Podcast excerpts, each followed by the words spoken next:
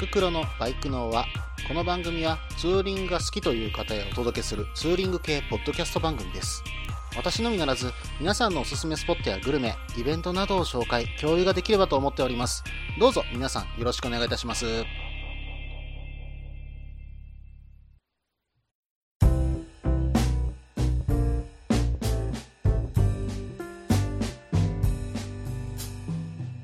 はい、始まりました。バイクのは第13回ですね。お相手はタククロです。どうぞよろしくお願いいたします。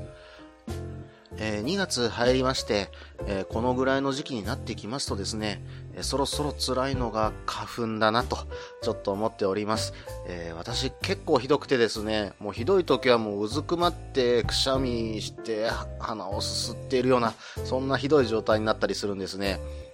えそれにですね、バイクに乗っていると、やはり前からね、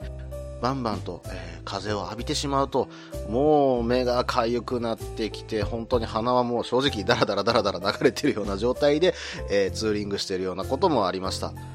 やっぱり晴れた日にはね、えーツーリングの方行きたいんですけど、えーどうしてもこの晴れた日に、この時期は花粉をどうしても気にしてしまいます。で、まあ去年はですね、え薬だけで対応してたんですけども、家にいる時は効くんですよね。ですけど、やっぱり外に行って、まあ、風に当たっちゃうと、うん、薬も結局効かない。むしろ副作用だけが強くって、喉は乾いてるのに鼻水だけ出るという、とんでもないことになったんですけどね。で、今年はですね、えー少しマスクの方をして、えーツーリングに行こうかなとちょっと思っております。できればですね、えレスプロさんのマスクですか、えちょっとね、花粉症の件で調べてた時に、えこういうものが出てきたので、なんかね、え超密閉高性能マスク。で、しかもフィルターがついていて、え排ガス、花粉、PM2.5、黄砂などを全部シャットアウトするといったマスクがあるということですし、うん、見た目もまあ、まあ、そんなにダサくはないかなっていうような感じなので、えちょっとこれね、余力あれば買おうかなと今思っております。あとはですね、目の方を対策しようかなと思ったんですけども、私普段からメガネをかけてるんです。えーそれとコンタクトの方がちょっと諸事情で今つけれないんです。で、対策の方、目の対策に関してはちょっと今難しいかなと思ってるんですね。もしね、このメガネの上からね、何かできるようなことがあれば、もしどなたか教えていただける方がいらっしゃれば、ぜひ教えてください。えーそれでは、えーツーリングスポット紹介のコーナーの方に行こうと思います。ツーリングスポット紹介のコーナー。このコーナーは私、もしくは皆さんから投稿いただいたおすすめのスポット、穴場のスポット、自分しかいないけど自分が好きなスポットなどを紹介するコーナーです。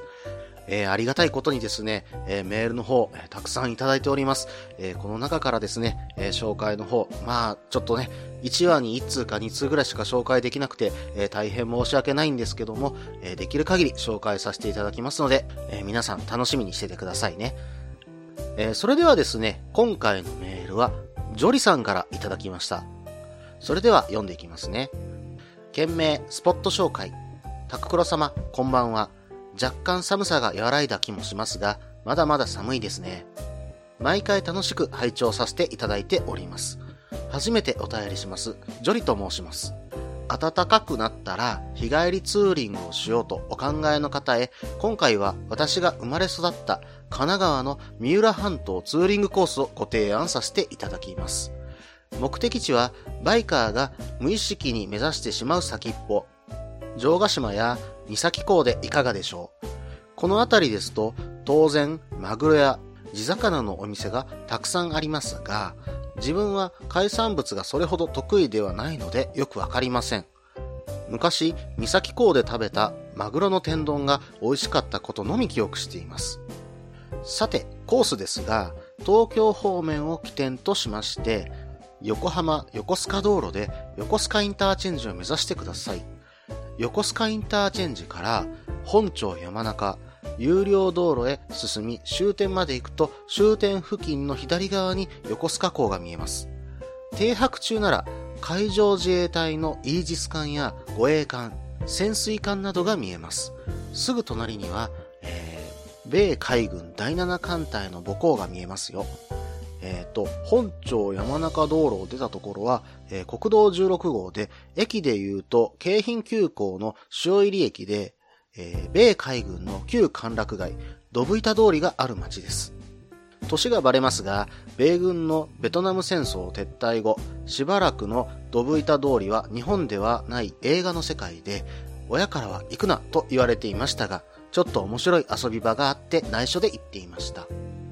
今はすっかり錆びれてしまい、当時の面影はほとんどないのですが、覗いてみるのもいいかもしれません。もし、ドブ板に立ち寄るなら、ベースのメインゲート前にあるハニービーという、えーコーヒースタンドが特徴的です。バーガー、ドッグ、タコなどがメインのアメリカンダイナー。多分、もう40年くらいは営業しているはずです。個人的なおすすめはドブ板からちょっと離れますが、横須賀郵便局のそばにある天丼屋さん岩松です。小さなお店ですが、美味しくて安いですよ。ググってみてください。ツーリングに戻りますね。国道16号をそのまま15分くらい進むと、国道134号と分岐します。時間に余裕があれば、国道16号を進み、観音崎を目指してください。観音崎灯台は、日本最初の洋式灯台ですよ。ラーツーにも良いかも。えーちなみに、観音崎の手前にある、えー観音崎京急ホテルあたりが国道16号の終点です。さて、観音崎から海沿いに県道209号を進み、浦賀駅前でカットバック。浦賀から県道208から、えー県道210と進むと、えーさっき分かれた国道134号に合流しますが、そこから海に向かって川沿いに栗浜を目指してください。千葉に渡る東京湾フェリー栗浜港の手前にフェリー、えー上陸記念碑があります。黒船ですね。なんだか下田の方が有名みたいな気がしますが、初上陸は栗浜ですよ。なのに記念碑しかなくて地味なんですよね。栗浜港と、え火力発電所を右にそのまま、えー県道212号を進み、丘を越えると再び海岸線に出ます。途中国道134号に合流してから、えーここからはずっと10キロほど砂浜の海沿いを走ります。京急三浦海岸駅入り口の交差点で国道134号は内陸に入っていきますが、そのまま海岸線の、えー県道215号を進んでください。この辺りは Google マップで見ると幹線道路のない白色地帯ですが、自分としてはここからがハイライト。えーと、県道215号が海岸線を離れると同時に道が丘に登ると、この後は一面畑の中を進みます。えー Google Earth で見るとよくわかるのではないでしょうか。途中、目的地にするなら、剣崎灯台、畑のあぜ道を進んだ先にありますよ。わかりづらいので、下調べして行ってくださいね。この辺りは畑の中を通る農道がたくさんあって、迷路のようになっていますが、海岸線に降りれる道もたくさんあります。ただし、道が極端に狭い、かっこ3メートル未満の上、ガードレールもなく、農作業の土が散乱しているので、ゆっくり進んでください。車種によっては厳しいところもあります。のんびり走る軽トラやトラクターもいます。曜日に限らずお仕事中なので、邪魔をしないようにお気をつけください。多台数の場合はお勧めしません。県道をそのまま楽しんでください。この後の、えーと、県道212号は、海を見渡す高台や、えー陸橋、えー発電風車の横を通り、三崎港に着きます。三崎港から橋を渡ると城ヶ島に渡ることができます。キロは、えー県道26号で北上、国道134号に戻り、三浦縦貫道から横浜横須賀道路から都心へ向かうことができます。と、横須賀で有料道路を降りてからここまで、観音崎を回るルートで約45キロぐらいです。まだ走り足りない人は、三浦縦貫道へは入らず、国道134号で葉山、逗子と抜けて、えー逗子から横浜、横須賀道路へ戻ることもできます。三から逗子までの間に私が大好きなカツ丼を出すお店が2軒ありますが、長くなってしまったのでまた今度にします。半島を回るコースなので逆回りでもいいかと思いますが、個人的には時計回りの方が好きです。大変長くなってしまい申し訳ありませんでした。これからも放送を楽しみにしております。えー、文章だけでは分かりづらいのでマップを作成しました。えー、ジョリさん、どうもメールの方ありがとうございます。で、えっ、ー、と、ジョリさんからいただいた、えー、Google のマップで作成されている、えー、リンクがあるので、こちらの方はブログの方に載せておきます。えこちらの方確認ください。えそれでは、ジョリさんのメールの中身見ていきますね。三浦半島ですか。えー、私実は言うと三浦半島は行ったことがありません。えー、関東にね、私住んでた時に、えー、こちらの三浦半島の方は、よくテレビでね、あのご紹介される観光地だったような覚えがあります。まあでも東京からね、こんだけ近いところに、美味しそうなマグロね、食べさせてもらえるような漁港があるなんてすごいなーってちょっと思ったことあります。あとよくこの辺りって鉄腕ダッシュでね、あの、よく紹介されてる場所ですかね。ここからなんか船に乗ってね、よくあの釣りとかな行ってるようなイメージはあります。で、えっと、ジョリさんの方でまず紹介されていたのが、えー、城ヶ島と三崎港ですね。えー、この辺りってグルメツーリングするとたまらないんじゃないでしょうか。あの、本当にね、マグロとか地魚、本当に美味しいところ多いと思いますし、なんだかね、あの、名物料理とかいっぱいあるようなイメージがあります。この辺りではね、あの、ウツボとかも食べたりしますし、なんかね、えー、聞いたことあることだと、ね、ヤドカリ食べるっていう話をちょっと聞いたことあるんですけども、なんか大きなね、えー、ヤドカリのようなイメージがありました。えー、それとやっぱりマグロですよね、こちらに来ると。えー、確かジョリさんがね、メールの中で書かれているマグロの天丼ですか？これね、ちょっと私の方も気になったんで調べてみました。えっと、もし間違ってたら申し訳ないですけども、えー、一箇所あるお店を見つけました。えー、しぶき亭さんというお店ですかね。えー、釣りとかね、ダイビングのお客さんが結構いらっしゃるようです。マグロ天丼ってどんなものかなと思ったんですけども、えー、まあ見てみるとですね、これもマグロの切り身を、まあ新鮮なマグロの切り身をですね、うん、本当に天ぷらにして揚げてるものを乗せてるというようなイメージです。まああの、マグロのね、ステーキとかも美味しいですし、揚げてみても美味しいんじゃないでしょうか。ちょっとね、見てると美味しそうに見えるんですよね。うん。これは食べてみたいですね。それではですね、ちょっと長くなりましたので、え前半をこれにて終了しようと思います。続きは後半です。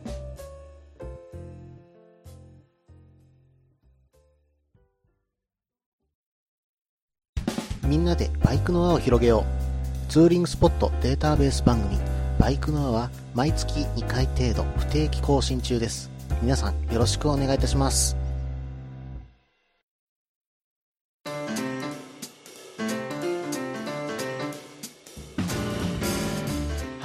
ここから後半です。えー、それではジョリさんのメール続き見ていきますね。えっ、ー、と、次に書かれていたのが、えっ、と、これは海上自衛隊の方ですかね。あ、それと米軍の基地もね、近くにあるということですけども、うん、この間っていうか去年ですかね、え2015年の多分10月頃だったと思うんですけども、あの確か空母のロナルド・レーガンがここに入ったんでしたっけうん、すいません、ちょっとあの思い違いだったら申し訳ないんですけども、確かね、観艦式とかやってたような覚えありますよね。こういうのも見れたりするんですかね。うん、まあちょっとね、あの国も違いますし、機密情報なのかもしれないので、ちょっとね、あの見てみるには興味あるかなと思いました。えー、それから次に書かれていたのは、ドブ板通りですね。で、このドブ板通り、私のイメージとしては、なんかスカジャンのね、あの発祥の地みたいなイメージが私にはあります。横須賀米軍のね、あのアメリカ兵の方々が、えー、そもそもは、えー、自分たちの、あの、確か落下傘ですかね、え、その生地を使って、え確かジャンパーに仕立てた後に、え刺繍を、えオーダーしたのが始まりだったと思います。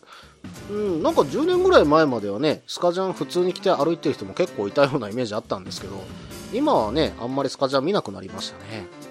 えっ、ー、と、次に書かれていたのが、えー、ハニービーですね。えー、アメリカンダイナーのハニービーさん。えこちら1968年からあるんですね。え朗報中の朗報ですね。まあ、ハンバーガーが美味しそうで美味しそうで、これをね、え食べに行ってから回るというのもありでしょうね。あともう一つ書かれてましたね。横須賀郵便局そばにある天丼屋さんの岩松さんですかね。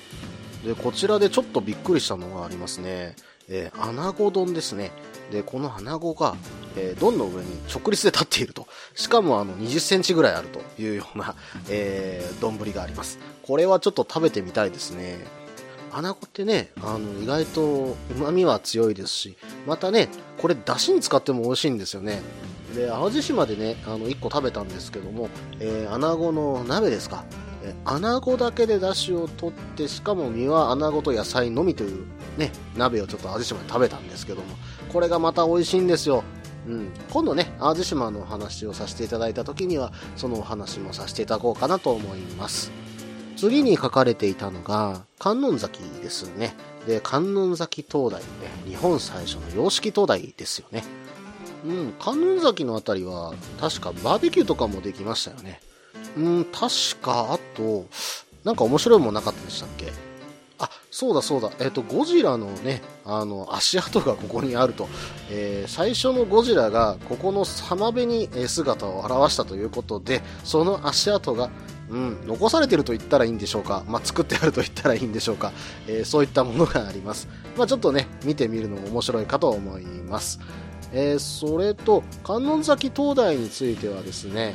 これはあのフランス人技師の方、えウェルニーさんという方なんですけども、えー、日本最初の洋式灯台として明治元年8月30日に、えー、起工して翌年1月1日に、えー、点灯しています。で現在はですね、え、3代目になっています。で見学料でね200円かかるんですけどもちょっと行ってみるのもいいかと思います。それとあとこちらの観音崎公園の中になんですけどもあの砲台の跡とかね残ってたりします、えー、こちらはね東京湾への入り口を守る要所だでしたからねそこであの江戸幕府の命を受けて会津藩が台場を築いているというところなんですけども現在でもですねあの当時のね原型に近い形で、えー、ここ残っているということなのでこちらを見ていくのもいいんじゃないでしょうか。で、この次に出てきたのが、えっ、ー、と、栗浜港ですね。で、こちらのペリー上陸の記念碑があるということです。確かに下田の方が有名ですよね。あの、栗浜の方がね、先に来てるようなイメージはあるんですけどもね。うーん、ダメだ。えっ、ー、と、私今ちょっとペリーという名前を聞くと、どうしてもエクスプロージョンとトレンディエンジェルのね、斎藤さんが踊ってる姿が頭の方に浮かんでしまって、うん、頭からちょっと離れなくなってしまいましたよ。うん。よし、なんとか振り払いましょう。えっ、ー、と、それでは続きいきますね。え、確かペリーが乗っていた黒船、え、確か4隻ですかね、え、この4隻が栗浜に来航したんですけども当時、え栗浜の港が砂浜だったということで黒船が接岸できなかったということです。でこちらはですね、え幕府が、え裏側にねあのこの後誘導して、えアメリカ合衆国大統領の国書が、え幕府に渡されたというところでしたね。まあ初めて黒船見た人はびっくりしたでしょうね。うん、あんな鉄の船がね、浮かんで、しかも煙吐きながら来るわけですからね。まあ、それはちょっとした脅しだったでしょうね。うん。まあね、あの、このペリーが来たこの時期、ね1853年からですね、幕末というふうに言われるところにつながってくるわけです。えー、それでは続き見ていきますね。えー、次は国道134号に合流して、10キロほど砂浜の海岸沿いを走るということなんですけども、ここは気持ちよさそうですね。ここはね、あの、海の風に吹かれながら、ちょっと思いにふけりながら走ってみるのもいいんじゃないでしょうか。で、えー、この後、県道215号線の海外線を離れて丘に登ると。で、一面畑の中を進むと。これもまた、ね、なんとも風情のあるような感じじゃないですか。ちょっとこういった中をね、走るのってやっぱり僕も好きですよ。えこの後にですね、あの、剣崎灯台の方を、もし目的地とするならいいでしょうというふうに書かれてるんですけども、うん、意外と灯台巡りも面白いんじゃないですかね。うん。ね、この三浦半島、灯台有名なとこだけでも4つあるんですね。淡崎灯台、えー、城ヶ島灯台、そして剣崎灯台、で、観音崎灯台と。うん。これを見て回るようなツーリングもどうでしょうか。ちょっと私こういうの巡っていくのも好きだなと思いました。はい。えー、それでは次は、えー、っと、えー、県道220、あ、ごめんなさい、212号線ですね。で、こちらが海を見渡す高台とか、えー、陸橋、発電風車の横を通るというふうに書かれています。これはね、あの、落ち着いた景色をずっと眺めながらツーリングしていくにはもう最高の道ですよね。はい。え、それでは最後かなうん。ここで三崎港に着くわけですね。うん。三崎港はね、あの観光地で本当に有名なグルメマップとかもね、あったりしますから、こちらの方見ていただいて、なんか観光していくのもいいかと思います。で、この後ですね、えー、観音崎を回って、えー、帰るというような風に書かれてるんですけども、まあこれで45キロですか。うん、東京都心から高速にね、乗ってここまで来て、うん、そして、えー、一周して帰る。うん、午前中にね、あの走って、例えば昼までに家に帰らなきゃいけないとか、そういう日とかにね、走るような、まあ、お散歩ツーリング的なことに使うのであれば、本当に良さそうな場所ですよね。うん。まあ、全部ね、ちゃんと見ていっちゃうと、時間は足らなくなるでしょうけども、一箇所だけ決めていったり、朝ごはんだけね、食べに行ったりするっていうのも、三浦だったらありなんじゃないですかね。僕ちょっとそういう風な走り方してみたいなと思いました。えー、それでは、ジョリさん、どうもメールの方ありがとうございました。えー、また、えー、次回、そうですね、うん、カツ丼を出すお店2軒、こちらの方、また教えてください。今度はグルメ紹介のコーナーでもいただけたら非常に嬉しいです。どうもありがとうございました。以上、ツーリングスポット紹介のコーナーでした。えー、続きましてエンディングとなります。えー、今回もね、うん、ツーリングスポット紹介のコーナーが長くなっちゃいましたので、コーナーは一つだけということにさせてください。えー、それではですね、えちょっとメールの方がいつ、えー、普通オタになるんですかね、え、メールの方いただいてますのでご紹介させてください。え、プラティパスさんという方からお手紙いただきました。え、件名はじめまして。はじめまして、初回から聞かせていただいております。Z250 に乗り始めたリターンライダーです。元転勤族で今は関西空港の近くに住んで約12年になります。近畿は大阪を中心として神戸、奈良、京都、和歌山と近くて良いですね。観光地が近く、瀬戸内海、太平洋、日本海もそんなに遠くなくてツーリングが楽しいです。これからも楽しいツーリングスポットを参考にさせていただきます。最近は大森のお店を訪問することにハマっています。機会があればツーリングに誘ってください。マイペースな放送を楽しみにしています。乱筆乱文をお許しください。プラティパスさん、どうもメールの方ありがとうございます。えー、このメールはツーリングのお誘いということで受け取らせてもらってよろしいんですかね。えっと、実を言うと私もですね、元転勤族でして、今関西に住み始めて5年目ですか。えまあ、やっと5年経ったというような感じです。で、まあ、過去にはね、バイク乗ってたこともあるんですけども、私、関西でバイク乗ったのって、最近、こうやってあの、リターンして、えー、乗り始めたところなんで、実は言うと、関西のツーリングスポットってほとんど知らないんです。うん。昔、バイク乗ってた時は、ほとんど東京だったんですよ。ですんでね、あの、またいい場所とか教えてもらったり、えー、本当にあの、一緒にツーリング行けるような仲間が増えるというふうなことであれば、ぜひともお誘いいただければと思います。プラティパスさん、どうもありがとうございました。こういったお誘いのメールとか、励ましのメールいただくのは本当にありがたいですね。あの、私本当に嬉しく思っております。えー、こういったメールもぜひとも皆さん送ってください。よろしくお願いいたします。